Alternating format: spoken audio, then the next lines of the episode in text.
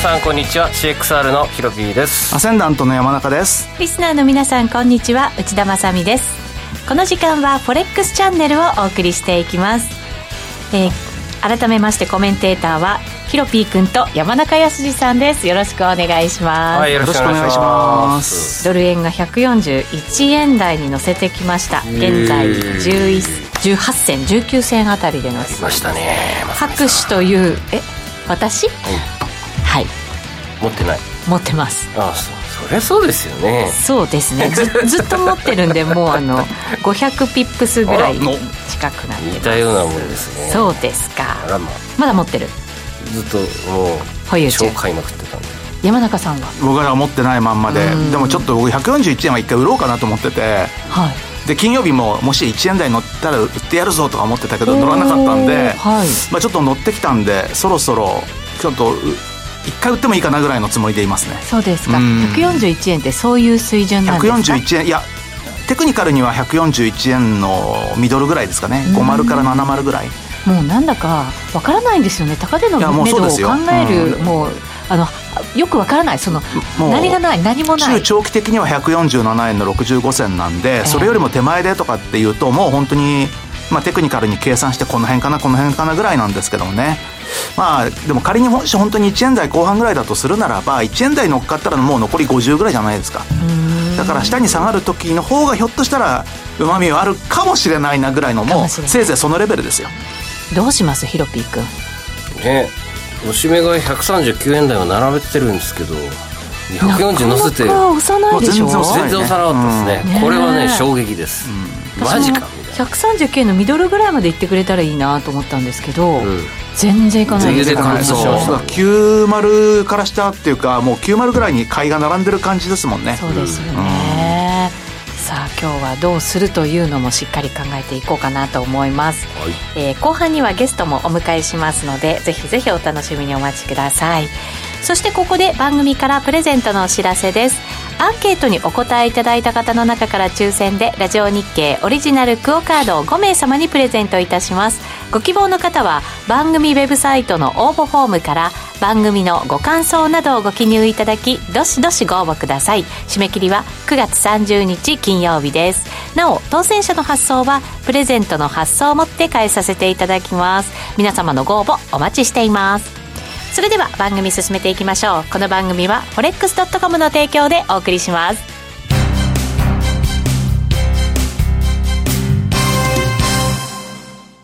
ここで forex.com からのお知らせです日経平均、ニューヨークダウ、ナスダックなどを対象に投資ができる forex.com の株価指数 CFD や話題のノックアウトオプションで取引いただけます。主要17銘柄を数千円から、売りからも買いからもお取引可能。詳細は forex.com を検索。FX、CFD 取引及びオプション取引は、元本及び収益が保証されているものではありません。FX、CFD 取引は、レバレッジを利用して取引代金に比較して少額の証拠金で取引を行うために、相場の変動による価格変動やスワップポイントの変動により、思わぬ損失が発生する場合があります。お取引の前に契約締結前交付書面などを必ず熟読し、取引の内容、危険性などをご理解いただいた上で、ご自身の判断と責任にてお取引ください。ストーン X フィナンシャル株式会社金融商品取引業関東財務局長金商第291号。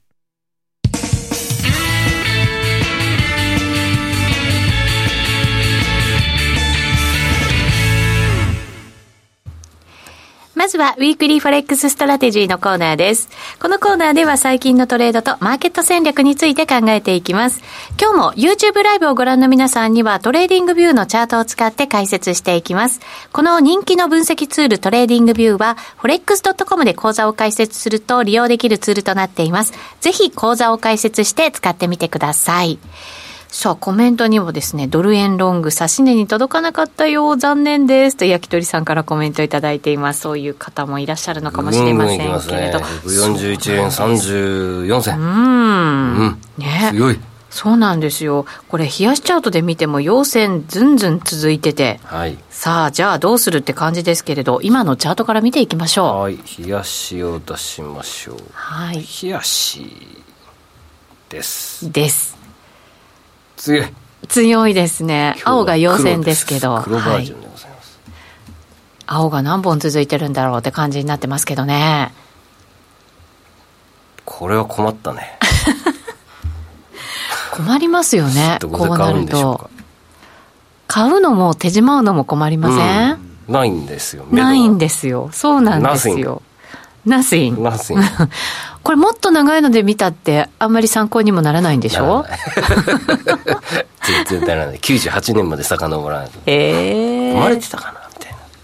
まあ生まれてましたよね。冷静に。はい。はい、もう8月の安値を起点に、はい、N 波動を考えてどこまで上がるかぐらいしかないんですよね。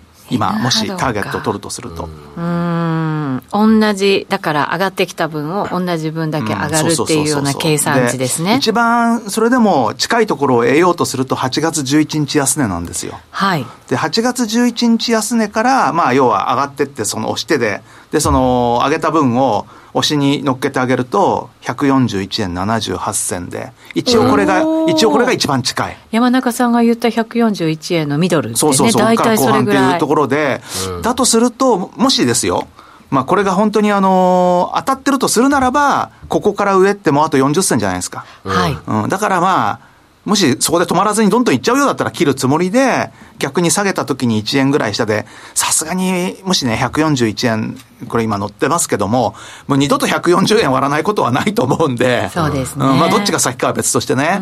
だからまあちょっと、うん、そろそろショートでもいいのかなっていう、本当に久しぶりにちょっと考えてますよ。なるほどね。うん、あの、今週は ECB の理事会そうなんですよね。だからその前に僕一回リグイ出んじゃないかなと思って。ああ。で、一応あの、パウエル議長の講演もあるんですよね。そうなんですよ。そうですね。ラガルドさんの講演のすぐ後すぐ後1時間後ぐらいに。なんですよね。はい、で、一応あの、FOMC 前の最後の講演のはずなんで、え9月10日からブラックアウトじゃないですか。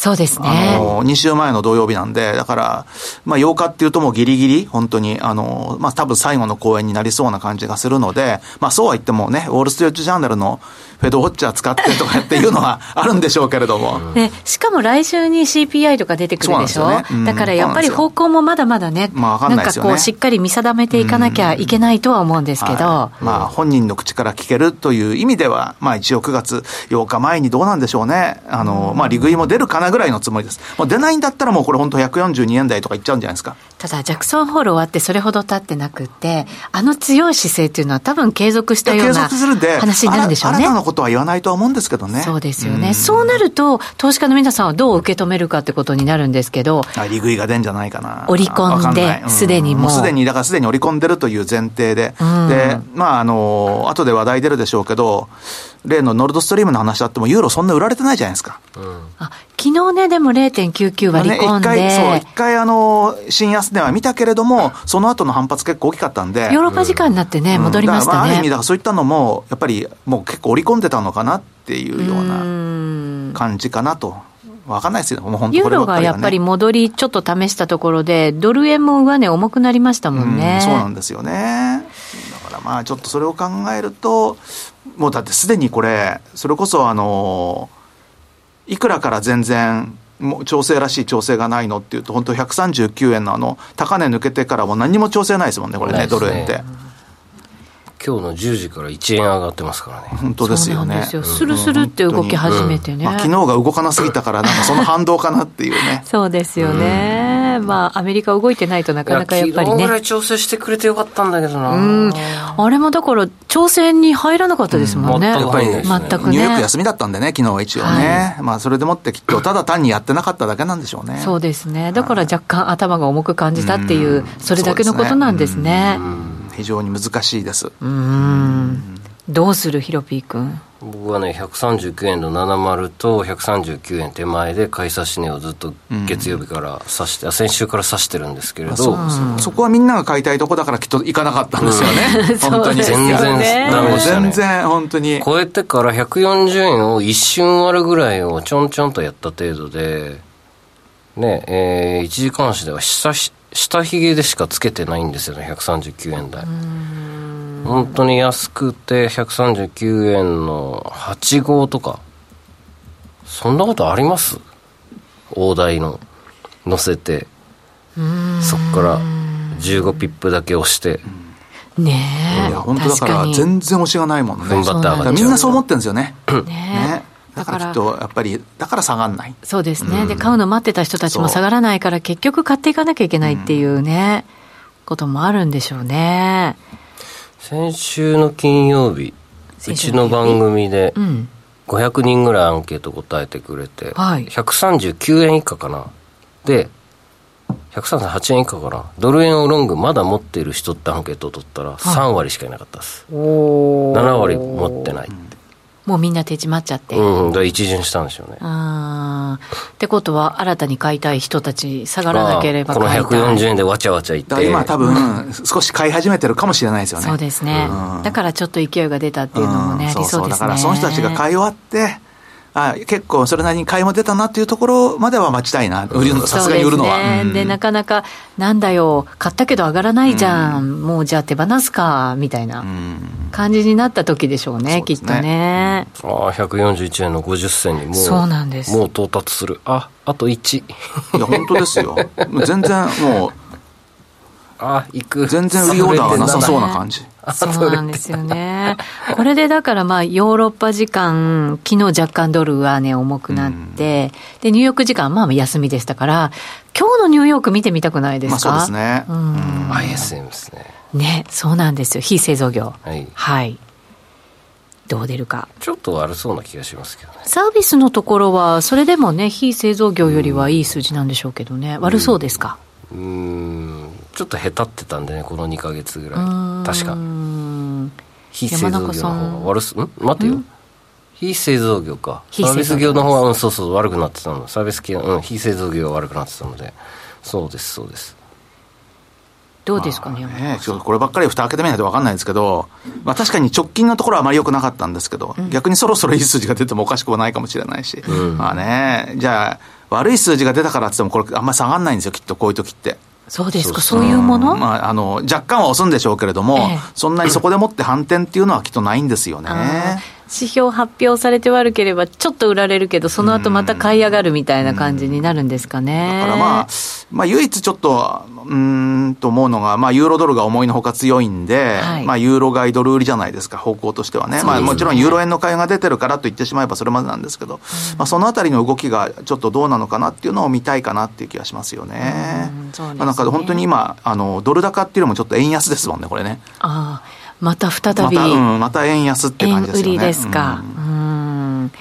昨日なんかちょっとやっぱりドルが調整、まあ少しだけしたっていう感じだったので、5ドルなんかもね、少しね、そうですね5ドルドルとかもね、うん戻ったりしてましたけど、これでどうなるかなと思いながら見ていますが、岐阜の雑巾屋さん、142円いっちゃう、T 工事さん、145円から147円いくまで止まらない気がする。ただし、月足で完全にスパイクなんで、あとは、スパイクなんで、あとは、なんだろう。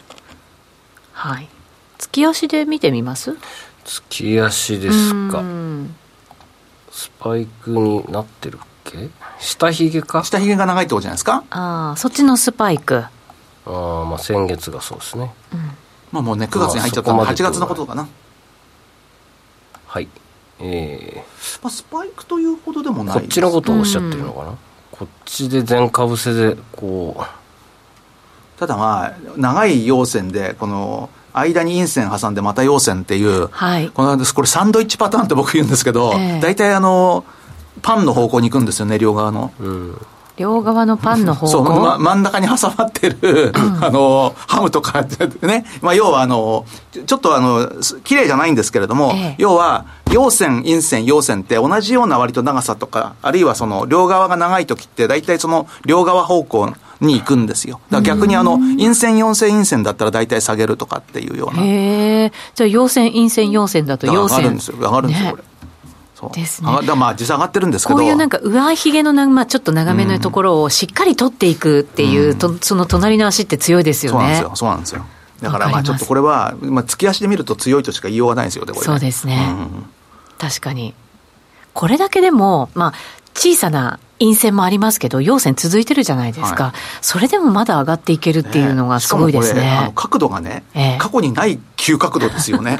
まるであの、崖を登ってるような勢いですよ、これ、角度が。確かにうん駆け上がってますからね駆け上がってますよ、本当に。あのー、駆け上がりですねロッククライミングぐらいの勢いで上がってますよ。本当そうですよね、こういう時ってやっぱりなかなか止まらないんでしょうね。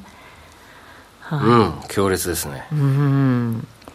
えー両ハラミ線みたいですものね。トリナさんコメント入れてくれました、えードリームトゥルーさんから今日の相場はドル高に乗った人は儲からず円安に乗った人はボロ儲けドル円はさほど上がってないってきましたけど、まああその他のクロス円の方が強かったってことですかね、うなんです比べるとユーロ円とねかすごい上がってますも。うんんそうですねもう141円台ですからね。そうですね139円台だったのに、うん。ねそのあたりもちょっとお知らせの後、はい見ていこうかなと思います。それでは一旦お知らせです。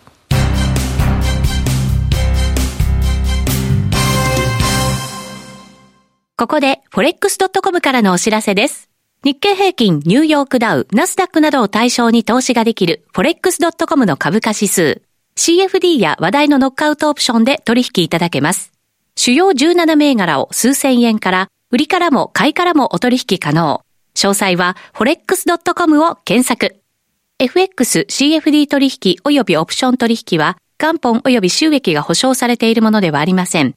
FX、CFD 取引は、レバレッジを利用して取引代金に比較して少額の証拠金で取引を行うために、相場の変動による価格変動やスワップポイントの変動により、思わぬ損失が発生する場合があります。お取引の前に契約締結前交付書面などを必ず熟読し、取引の内容、危険性などをご理解いただいた上で、ご自身の判断と責任にてお取引ください。ストーン X フィナンシャル株式会社金融商品取引業関東財務局長金賞第291号。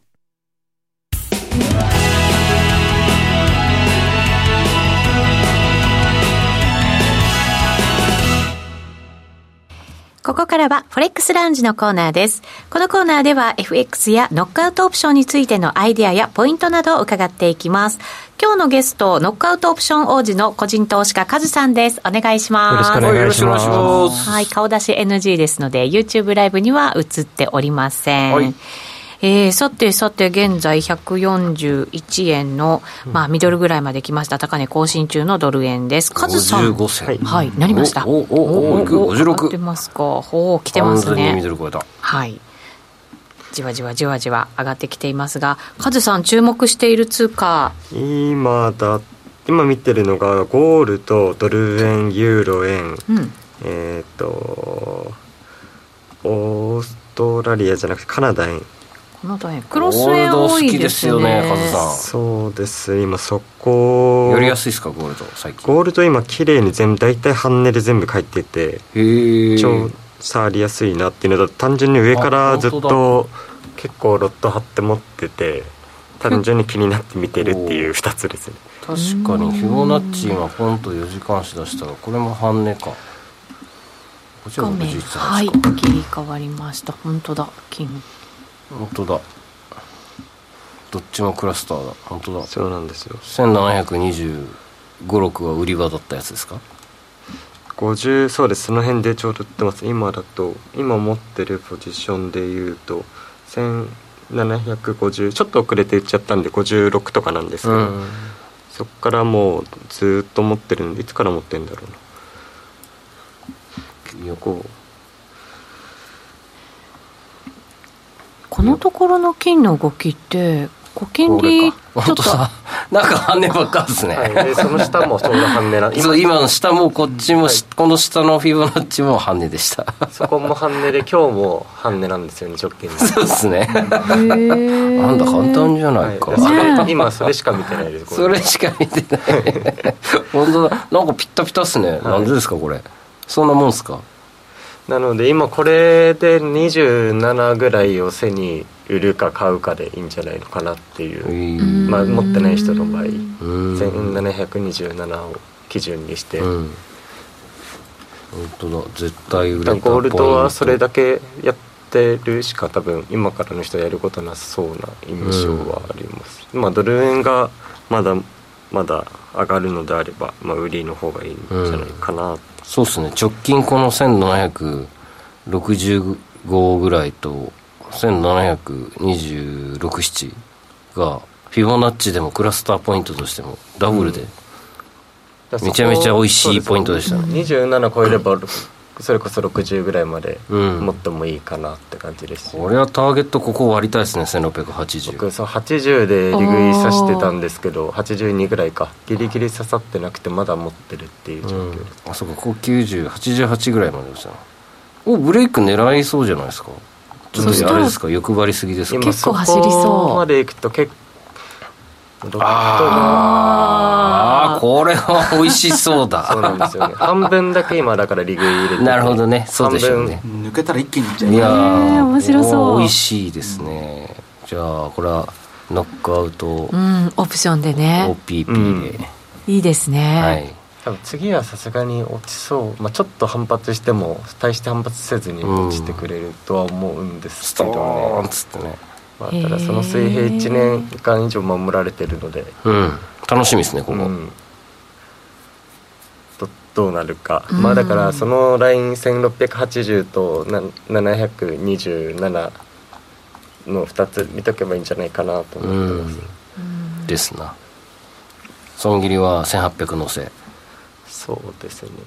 だ僕みたいに上から持ってる人も80割れるか割れないか見てあと27超えたら利利確しちゃうみたいな感じでもいいのかな。とうんうんうん思ってます、はい。なるほどですね、うん。